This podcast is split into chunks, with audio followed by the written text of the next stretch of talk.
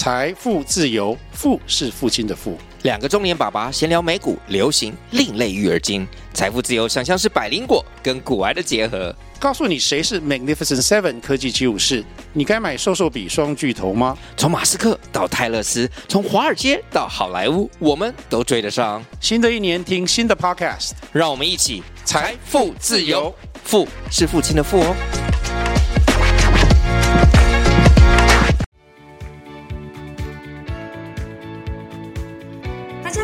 是 KT，欢迎收听台美加速器。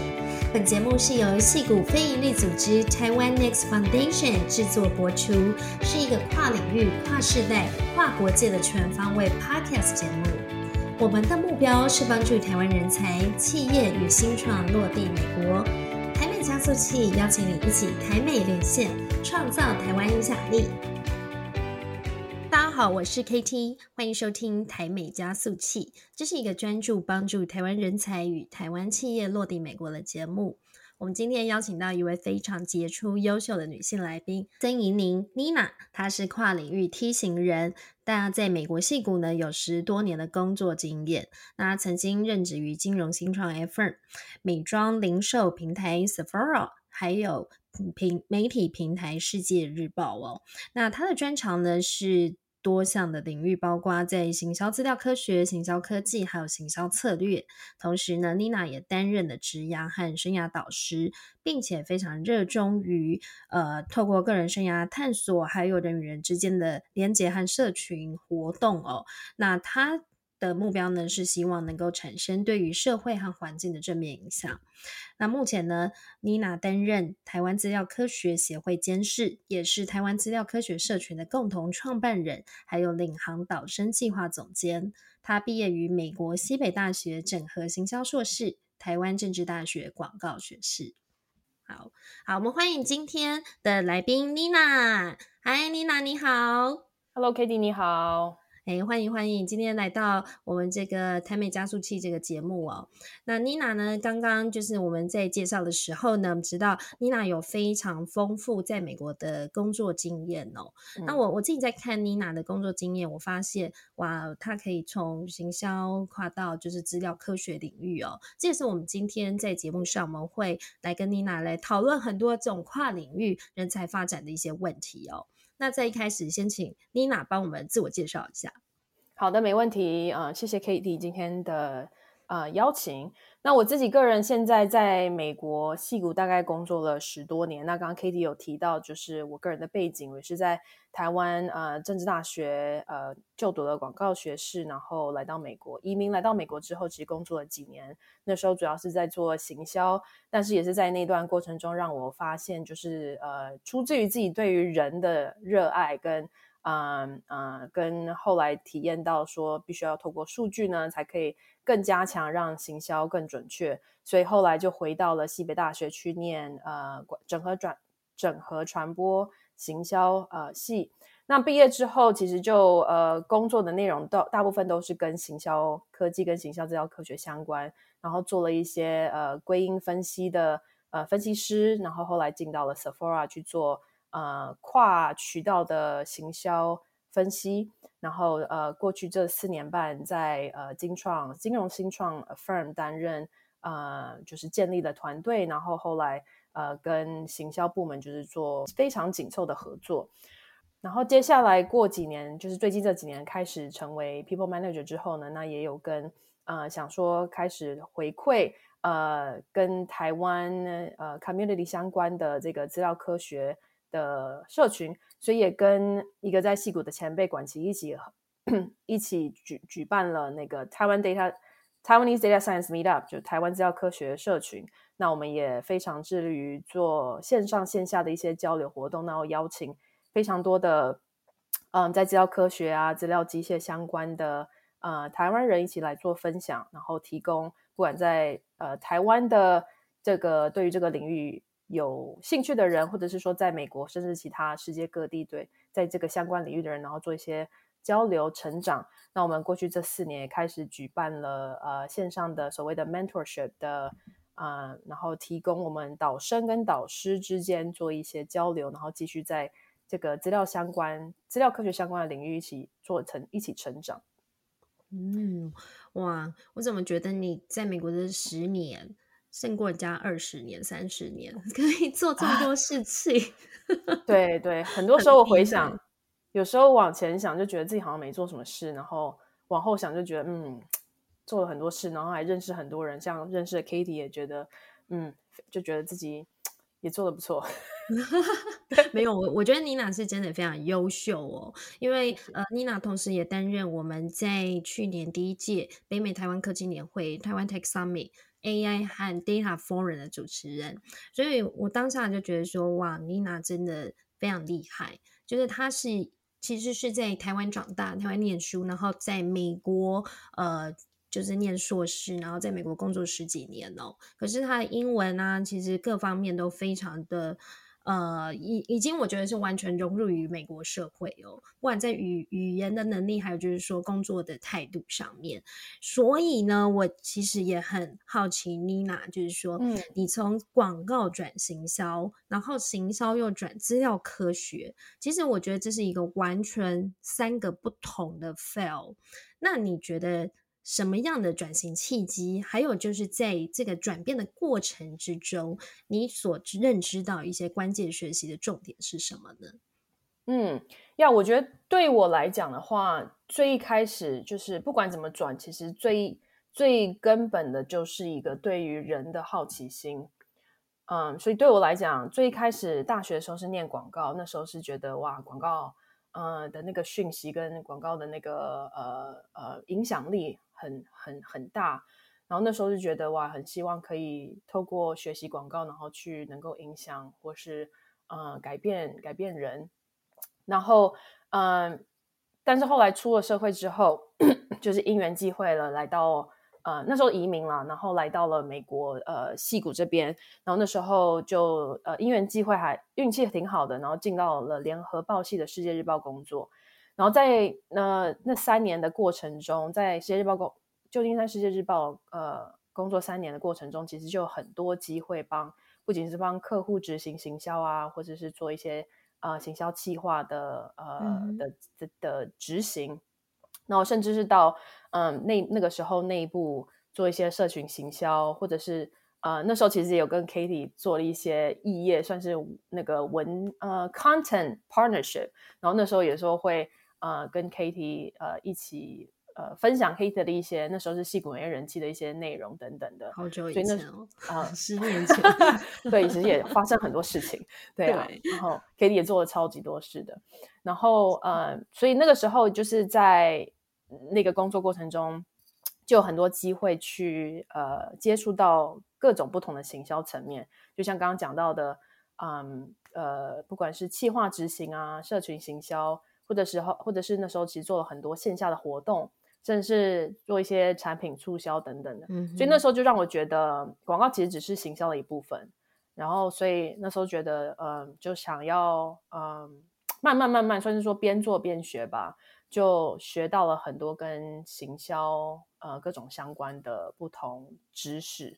嗯，然后那时候的学习过程中，其实就是边做边学。那边做从。嗯，学习中，然后在每日每天的日常跟日常工作中做实践。比如说，有时候也会看线上的那种时候，那个时候大概是十年前、十二年前，就是会线上部落格啊，或者是文章，看各种不同文章啊，去了解可能最新的行销渠道，或者是像那时候零九年的时候，Twitter 跟 IG 那时候才刚开始。所以那时候也是呃，慢慢去了解跟接触这些新的渠道，去知道说，呃，如何跟社群做呃互动。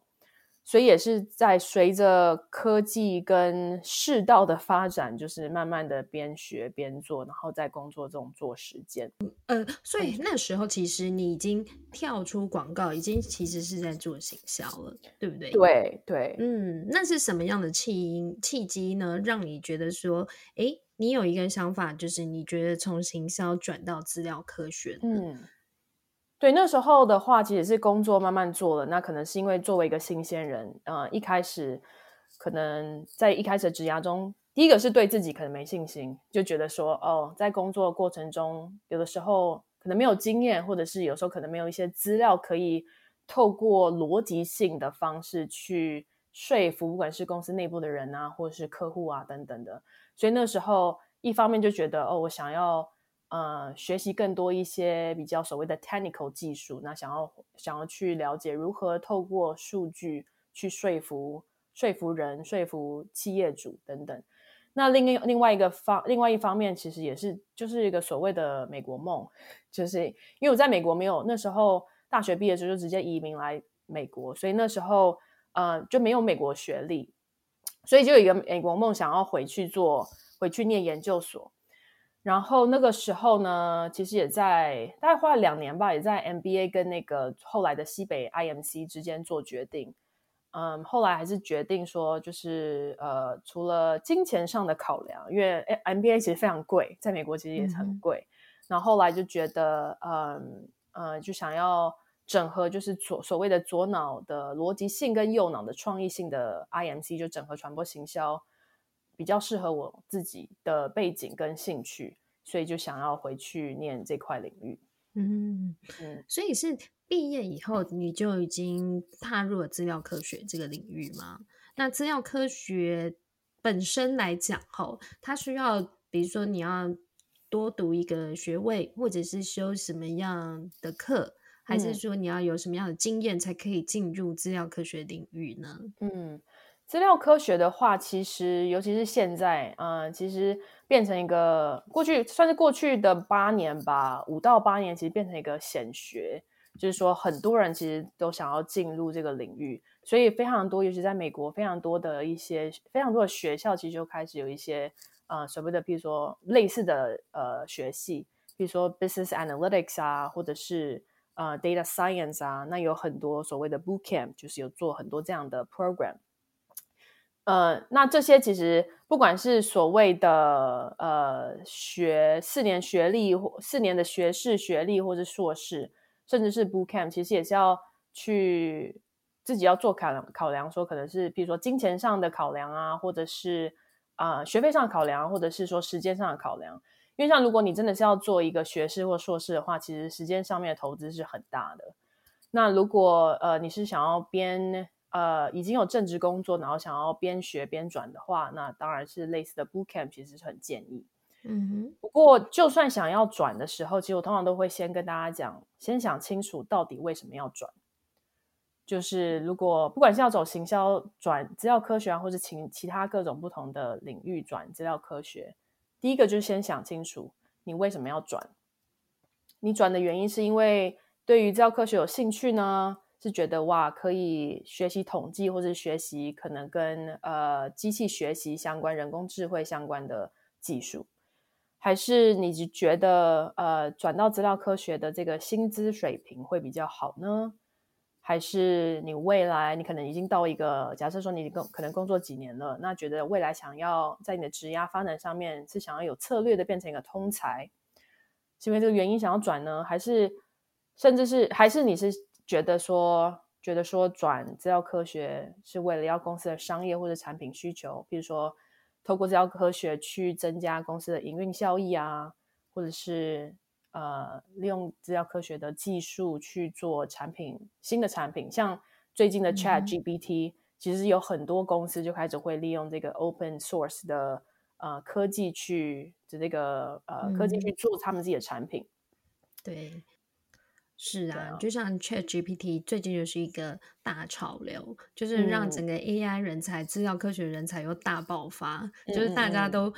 更想要挤进这个窄门哦。对啊，所以哎，我可以偷问一下嘛？比如说像这个行销，在美国的行销薪资跟资料科学的薪资，如差异应该会有一些吧？哇，那要先讲，先要那要先看说资料科学是哪一种资料科学。因为有的时候很多人，对啊，很多人其实会虽然讲是资料科学，它其实它可能是不同的意思。比如说，嗯，有些资料科学有人会觉得是资料分析，就所谓的 data analytics。那有些人讲资料科学，就是你真的英文翻译的话是 data science。那有些人可能会讲资料科学，它其实是它其它其实是在指资料工程，就所谓的 data engineering。那甚至还有第四个领域，可能是进到了机器学习啊、人工智慧，就 machine learning、artificial intelligence 的这个部分。所以要先了解所谓的嗯薪资水准的话，可能就是要先去了解呃那个职位实际的业务内容在做什么，才可以去做呃更详细的。呃，薪资分析啊，或者是去了解，才可以去去验证说你自己到底是对哪一个领域有兴趣。嗯，所以其实它的 range 范围非常广。对啊，其实也是嗯不同 background，他可能接触到资料科学的领域也会不一样嘛。嗯哦，比如说像行销的话，通常会在资料科学的大概相关领域，会是在比较 focus，比如说你刚刚说的资料分析，还是。在建立模型预测这一块呢，嗯，其实都有。就如果是跟资料科学相关的话，然后再跟行销一起整合的话，就会可以变成有行销资料分析。那这个部分肯定是做呃数据统计啊，或者是去找呃 ROI，就是或者去找渠道的那个呃各种渠道的那叫什么投资报酬率，可能是什么。那如果你要讲到资料科学的话，那可能资料科学在行销里面的运用，可能就会变成建立模型去做预测，接下来的销售值可能是多少啊？或者是说，可能可以用建模型去做分类，就所谓的呃消费者分类，可能 segmentation，然后可以从 segmentation 去找到不同的呃类型的人或是族群之后呢，然后去想出你可能想要的行销计划是什么，譬如说可能。有一群人可能是哦呃三十岁三十岁的 OL，那可能三岁 OL 你所需要用的行销呃 message 或者是渠道就很不一样，就跟可能呃家庭主妇就很不一样，他们平常可能在使用的一些媒介啊或者媒体可能就不同。就接下来是想要讲到，譬如说还有呃资料工工程跟行销的整合的话，那。可能就会变成呃，你的这些数据是怎么要怎么传送啊？怎么建立 ETL？那你有很多不同，从很多后台拉出来的这些数据，要怎么样可以建立跟管理呃资料库，才可以更才可以有效率的去再把这些数据拉出来，然后再做统整。那最后一个可能就是到资呃，就是机器学习跟人工智慧和行销的一些运用，可能就会嗯。算是我自己是觉得算是一个 next level of data science，就是你很多时候你这些在 ML 跟 AI 的时候建模，你的人是你人是没有办法建的，你可能就只是把它丢到一个 black box 里面，那就是可能就是 apply 一个 algorithm 或者 apply 一个呃一个程式，然后让呃这些资料自己去。呃，归纳出来，然后让这个资料自己去分析出来，说它有什么 pattern，然后你还可以建，就是再接着再用 AI 去写一个程式，是说 OK，如果你有这个分析结果的话，然后做什么决策？那譬如说，用那就再用 ChatGPT 来好来讲好了。那可能呃，ChatGPT 可能可以运用在一个 B to B 的呃公司的网站上面。那可能有一个潜在客户来到你这个网站上面，可能会看到一个 chat box。那 chat box 他可能就会问你一个问题，说：“哦，我如果想要增加我的来客数，我该怎么办？”那这个 chat box 可能就会直接回答你的话，然后告诉你说：“哦，如果你想要增加来客数的话，你可以做 X Y Z。那这个 X Y Z 刚好是我们公司有提供给你的产品。”但其实这个 chat box 后面完全没有人，它真的就是一个机器人而已啊。嗯嗯，所以像。好，我们我们继续以 Chat GPT 为例哦。所以，比如说像呃，比如说行销转资料科学的人才，比如说像这样子的一个产品，通常你觉得可以是应用范围非常广吗？那但是如果说今天要涉及到一些跟呃 technical 相关，比如说 coding 啦，或者说要去做什么模型预测啦，这种东西是不是可以运用一些工具，或者是已经做好的 module，然后模组，然后来做呢？嗯，对啊，当然可以。就是呃，尤其是想要，尤其是本来现在在行销界的行销人，好了，那如果你有兴趣想要转到可能跟呃资料科学或者是人工智慧这个领域，其实你不需要自己转，你可以运用自己本来就对行销有的这些了解，呃，不管是对人的了解啊，对商业的了解，或是对行销渠道的了解，然后去想出你要如何结合科技去让你原本做的事情更有效率。那像譬如你刚刚讲的，嗯，行销是不是可以直接用已经既有的 module，呃，既有的模组或既有的产品来做？嗯，像讲所谓行销整个流程，好，就先从产品，产品要找到你的受众，找到受众之后，你要找到渠道去跟这些受众做沟通，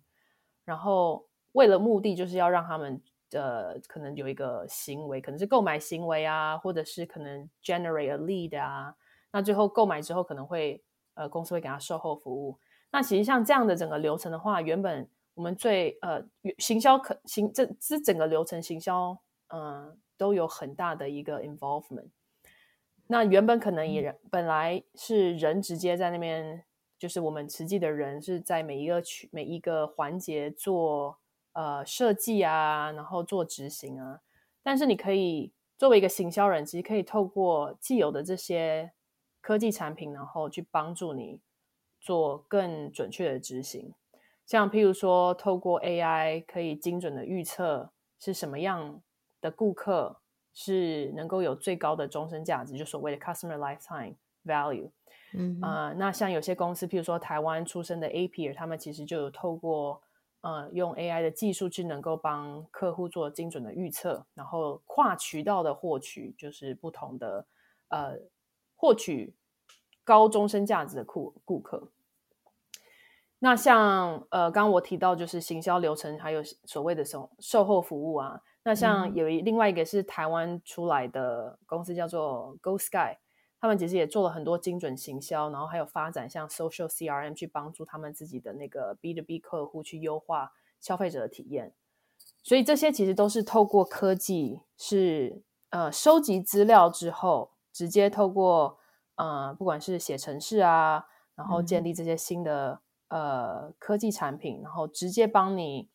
算是自动化的去优化消费者的经验或者个人化体验，这些这些其实都有非常多的各式各样不同的科技或者各式各样不同的公司，其所谓的行销科技公司吧，都可以帮助行销人去呃更有效的执行他们本来在做的事情。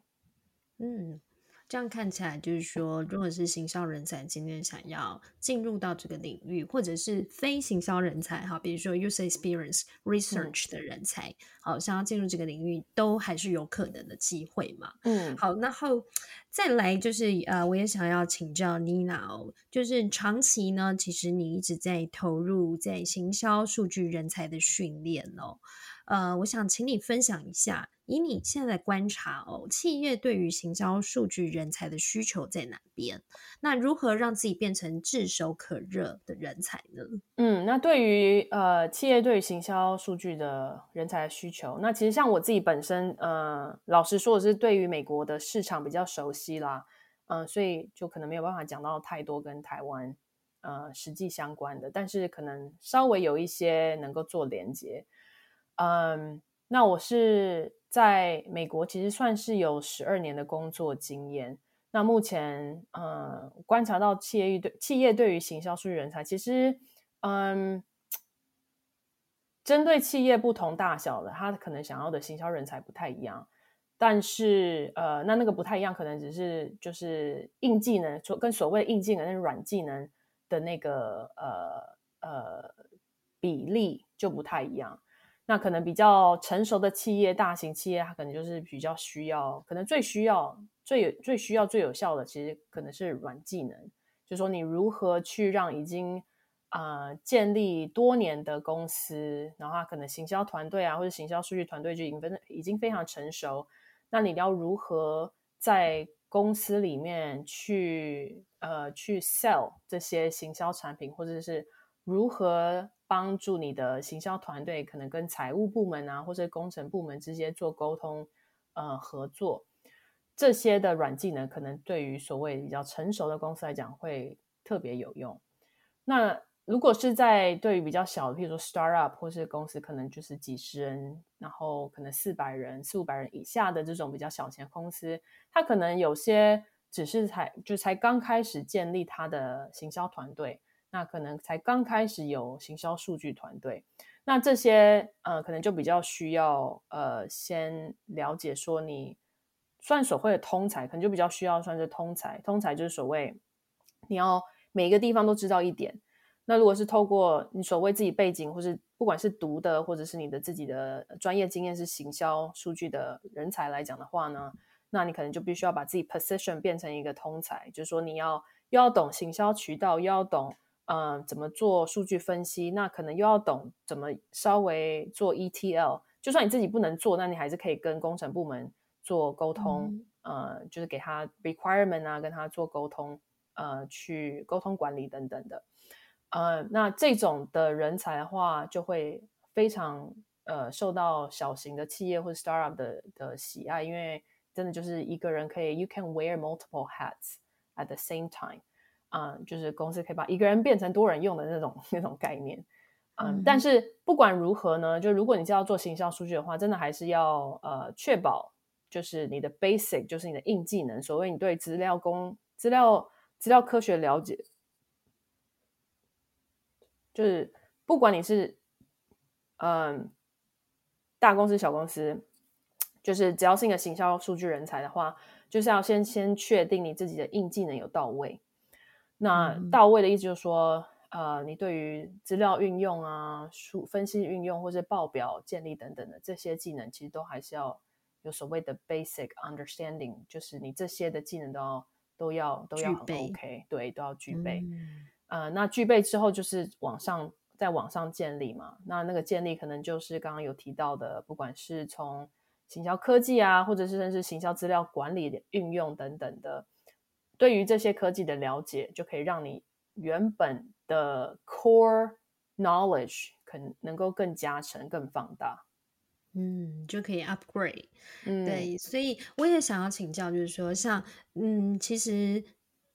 就就你来而言呢，其实你在台湾长大，然后在美国已经工作十多年了，那你也被 promote 到就是 marketing manager 这个位置，需要带领就是资料科学 marketing 的团队。那你觉得遇到的一些，比如说文化上面的挑战，或者是说在工作哲学上面，你觉得有没有一些想法、观察还有 tips？嗯，呃，我觉得。观察来讲的话，嗯，因为在美国的话，基本上就是有很非常多的跨文化，嗯，背景的人才，可能譬如说在美国，美国从小生长长大的啊，英文非常流利啊，呃，那或者是可能在亚洲长大，不管是台湾人、中国人，或者是印度人，嗯，可能每一个人进到这个公司团队，他他的生长背景都会让他当下。呃，应对进退的方式，或者是合作方式，都会有点不同。所以我自己的观察，就是自己作为一个 people manager，就是从呃从建自己第一开始进去是团队的第一个人，到后来建立到团队九个人的过程中，其实就有发现，呃，如何去了解，呃，就是团队新进的人员，不管是我自己团队的人员，或者是说其他部门合作的呃伙伴来讲的话。先去了解，就是 Where are they coming from？啊，那个意思就是说，不管是他的可能文化背景啊，或者是说他自己基本的专业基础啊，呃，先去了解他们 Where are they coming from？对于一个呃管理人来讲，我觉得会能够去做啊不同的嗯不同的整合团队整合运用嘛。就是说，了解到每一个人的专长跟每一个人习惯的沟通方式是什么，然后对于我作为一个像我做一个可能 manager 来讲的话，我可能跟这一个人这个呃团员 A 呃的沟通方式，可能就跟团员 B 的沟通方式很不同。那那个不同就是各种 combination 的结果，那个 combination 就包括他自己文化 upbringing，或者是说他既有的呃专才的了解。或者是说他对于问题的理解，就譬如说我们可能要呃，这我们有可能要解一些问题，比如说如何跟行销团员呃，如何跟行销部门合作啊，或者是说如何跟行销部门一起去跟财务部门说服财务部门说给行销 部门更多更多的那个投资更多钱啊，来做渠道的一些呃投资等等的。所以就是在跟呃部门团队或者跨部门团队做合作的时候呢，作作作为一个经理人，我很多时候真的就在想说，OK，我要怎么跟这个人沟通？然后，而且是透过他能够理解的这个语言，不是真的英文哦，是就是用他可以理解的方式去说服他，去把他呃一起加入这个团队，然后能够大家一起一加一大于二，就是更有效率的把整个呃案子往前推。嗯，所以其实换位思考，还有就是你要对你的组员 team member 的这些同理心。其实是相当重要的。对，是。那妮娜呢？同时，嗯，其实我们刚刚听了很多妮娜在呃数据科学还有在 marketing 领域的这个分享。那她同时呢，呃，妮娜呢在工作之余呢，她其实也是台湾资料科学社群的共同创办人。那目前呢，她也这个领导了在台湾资料科学社群里面的领航导生计划。哦，是担任总监的位置哦。那可以分享这个领航导生计划吗？它其实是一个 data science mentorship program，right？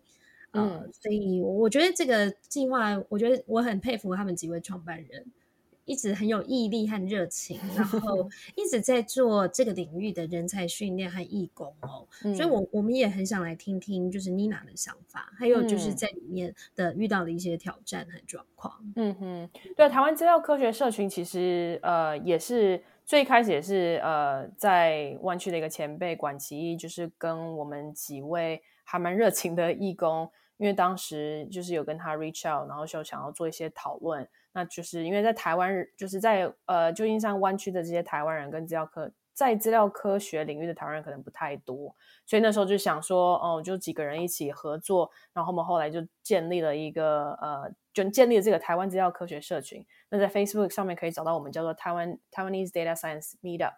那我们现在上面有好几万人，然后呃横跨就是全球台湾啊，主要是台湾跟。美国，但是其实世界各地都有非常多的人，就是加入我们在这个再加入我们这个社群里面。那这个社群里面，其实我们大概创我们办了应该有五年、五年、五六年了。最开始其实是在线下的活动，那主要是在湾区西谷这边线下活动，邀请在资料科学、资料工程啊，或者是 AI 方面的各各种台湾人。呃，台湾在这个领域的台湾人前辈，然后一起来做呃他们的职涯分析啊，或者是技术分析。那后来 COVID 发 COVID 之后呢，我们就呃开始有点像转转从线下转线上，所以很多的这些本来 monthly 呃线下的分享座谈会，其实就改到我们线上。那这个线上活动也是我们呃一个呃创社团创建。始祖其中一个 Jason，就是他其实也是跟跟跟很多个 volunteer，每年很多个不同的 volunteer，就是一直在呃一直在呃举行。那我们大概在也是在四年前的时候就觉得说，我们现在的社群的呃大小够了，那我觉得我们的影我们的影响力可以再更大，所以那时候就是想建，那时候就开始做了一个 mentorship 的 program，就是领航导生计划。那我们呃现在做了四年，大概每一年差不多都有四百到七百人申请。那申请的申请人的背景其实非常的广，不不管，其实也包括就是跟资料科学相关的学生啊，或者是业界人士。那其实也有很多不同背景人，可能譬如说呃做 product management 啊、行销啊，或者是各种领域的博士生啊，甚至好像还有看过药师或者是保险业业者来。呃，保险业职业人员来申请，嗯，所以每一年大概呃也后来都有差不多十五到二十位的导师，然后每位导师就会有配大概五到八位还十位的导生。那最主要就是透过线上分享啊，甚至有些如果是在同样地区的人，就会有线下线下交流。那这个导生计划其实四年来一直都是保持着一个目的，就是希望能够。创造一个能够讨论跟交流的园地，然后让呃在这个业界的前辈能够分享他们的经验，然后互相分享，呃，不管是从导生，不管是从导师这边去分享他的职涯呢，或者是说，呃，甚至有时候会讨论到如何找工作啊等等的。那同时在导生，呃，在导生的这个部分，其实导生有时候一些问题啊，或者是说他们可能在刚出社会所看到的一些啊经验，其实也都可以提供给导师去做，呃，去了解说，OK，可能新的一代，或者是说接下来。新的想要职业人员，他们可能在在乎的是什么东西？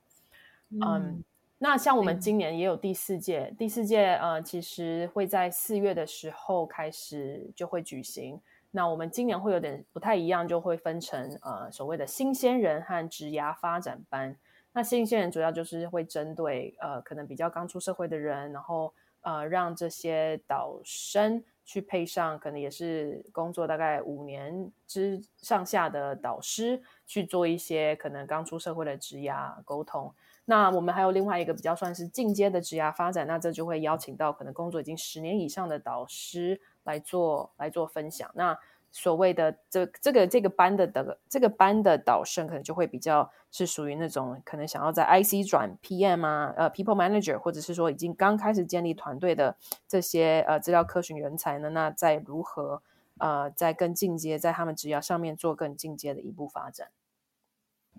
哇，所以你们真的很厉害的，而且我我刚刚。啊，其实有跟妮娜先聊一聊这个 mentorship program 哦。他说，其实每年呢都有四百到七百个人申请，哦，真的很厉，就是很多人，然后很竞争，而且每年其实你们这样子一期大概就可以训练出大概一百多位制药科学的人才哦。嗯，我我觉得算是对于台湾还有戏谷啊，呃，不管是戏谷光，因为你说连欧洲都有嘛，哦，就是三分之二是在台湾，三分之一是在。美国和欧洲，对，所以，我我我觉得，对于说全球的台湾资料科学人才，你们真的是一群幕后的推手，哎，就是你跟奇艺和 Jason 的贡献非常大，对啊，这也是让我觉得大家。对于就是资料科学领域哦，呃，我们刚刚讲，其实刚 Nina 解释的非常多，不同的 position、不同的 field，其实它的差异性其实都蛮大的。那这样子，其实你们也有效的训练出非常多的人才哦。好，然后接下来我还是要问最后一个问题哦，就是，嗯，我相信最近呢，其实很多的台湾企业啦，或者是新创哦，纷纷就是想要落地美国。那么，如何在美国要找到优秀的行销和资料科学人才呢？那这个资料科学人才呢，又能够协助企业解决什么样的问题呢？嗯，呃，我觉得要先找到优秀、优秀的，就是呃，企业赴美要怎么在美国找到人才？第一个就找 Katie。第一个找 Katie，然后呃，是没有啦，没有啦。我们我们只能够说呃，帮忙做一些推广。其实最重要，第一个还是要找台湾资料科学学会，他们才是人才的摇篮和平台。对，彼此彼此，我觉得就是，其实就是呃，很多的结盟跟社团合合作啦。呃，像我们去年也是有受到 Katie 的呃邀请，就是一起就是帮忙协办了台湾 Tech Summit 嘛，所以但是对，然后我觉得就是像这样的社团合作啊，或是结盟的合作之下，其实就可以让更多啊人才的，不管就是更多人才的数量可，然后可能在各种不同的社团中跟活动中去做发扬光大。那在这些活动过程中，其实。呃，社团里面人才其实也可以各自 network，所以在 network 的过程中呢，会让这些社团可能不管是社团创办人啊，或者是呃呃，或者是呃不同的诶，可能媒体啊、企业啊等等，就会看到更多的人才数据。嗯，所以不管是来，不管是想要跟我们呃呃台湾教科学。协会做合作呢，或者是说跟各个在美国的社团做合作，其实这个就是第一个呃第一个管道，就可以呃透过这些管道，透过这些社团去呃认识到说在当地有什么样的人才，在当地不管是台湾背景的，或者是说在美国已经生长很久的台湾人等等的，其实他们都已经会有都会有所谓的在在地的了解啊，对于在地文化了解或者在地科技的了解，其实就可以透过这个方式让呃台湾企业或新创赴美的台湾企业和新创能够更快速的打进这个市场。嗯，真的，因为呃，我我觉得优秀的人才一定是在于说要有一个，我觉得能够。去聚集这个人才的组织啦，就像台湾资料科学的人才，你们一直每年啊不停的训练出新的这个 资料科学人才，再加上我觉得你们也长期，比如说你刚刚讲到，就是说一些呃异业结盟，还有社团合作嘛，包括像数位时代 Meet 创业小聚，其实也跟你们一直有在呃做很多的线上分享活动和 networking 嘛，那包括像跟我们台湾 Tech Summit 啊，比如说我们可能未来可能可以合作更多。那我们在过去，我觉得去年的经验非常的美好，就是 可以看到哇，原来有这么多年轻的资料科学家出现。然后不管是向心力啊，或者是团队的默契，我觉得让我印象很深刻。嗯嗯。那同时呢，呃，也非常感谢就是呃妮娜还有奇艺的帮忙哦，呃，帮我们串联了很多在这个领域的 senior。的这些高阶的人才啊，比如说像我们去年我们邀请到的 speaker，我们有这个 Axie 的 CDO 哦，然后居成，那他其实也分享了很多在资料科学在企业上面的需求以及人才的发展。哦，所以我觉得大家可能要多了解这个领域，那就是要多参与活动喽。嗯，所以继续的支持我们台湾资料科学学会。嗯，对啊，不管是线线下活动，像可能。呃呃，台湾 Tech Summit 或者是线上活动，其实都非常丰富。那透过这些线上活动的话，其实呃，不管是就是各种与会者，其实就可以认识到，不管是 speaker 啊，或者是呃，你可能在那个 chat box 的 chat，就是聊天室里面就可以认识到其他与会者。其实我们有看到，有观察到非常多的呃人才，其实都是透过这个方式去聊认识彼此彼此。那他们认识彼此之后，可能会自己建一些读书会啊，或者是说，呃呃，彼此一起学习，或者是说，呃，我还有看到有些人开始做一些自己的线下 circles，就譬如说，可能一个月见面一次，然后去了解，去稍微讨论一下自己在工作上面碰到的一些问题啊。的困难啊，等等，然后可以如何去解决？那这个部分可能有时候就会比较进入到所谓的 people manager，就他可能要如何管理人才啊，如何做跨跨呃团队的合作等等的。但是很多的这些所谓的呃 cross pollination，或者所谓的一些团队的一加一大于二的这种呃成长方式，其实最开始就是要先透过认识彼此嘛，透过 networking。不管是 again 线上的活动，或者是线下的各种活动，其实这这这都是一个开始。没错，而且你们很 discipline，就是两个星期就有一个活动。哎，我我觉得是所有目前现在我看到社团里面活动频率最高的社团。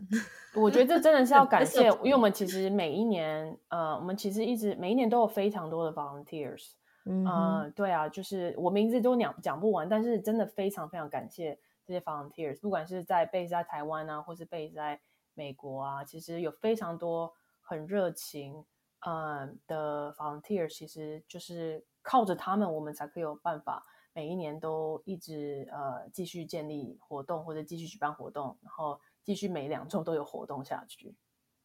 太棒了！所以呃，接下来呢，我也非常期待，就是台湾制药科学学会哦，还有 Nina。在这个领域上面非常卓越的发展哦。那今天呢，也非常谢谢妮娜分享了很多在她这个领域还有她个人职涯的心得哦，让我们更能够理解，就是说哦，行销和资料科学在这个领域上面的一些职涯的发展历程，呃，以及未来的更多的机会。好，所以今天非常谢谢妮娜。那希望呢，下次有机会再邀请你，我们可以再多聊聊可能在管理上面的经验，以及比如说啊，你做 mentor program 还有 volunteer 这一块，我觉得也是，我觉得这个是要非常大的一些 mission 和使命感。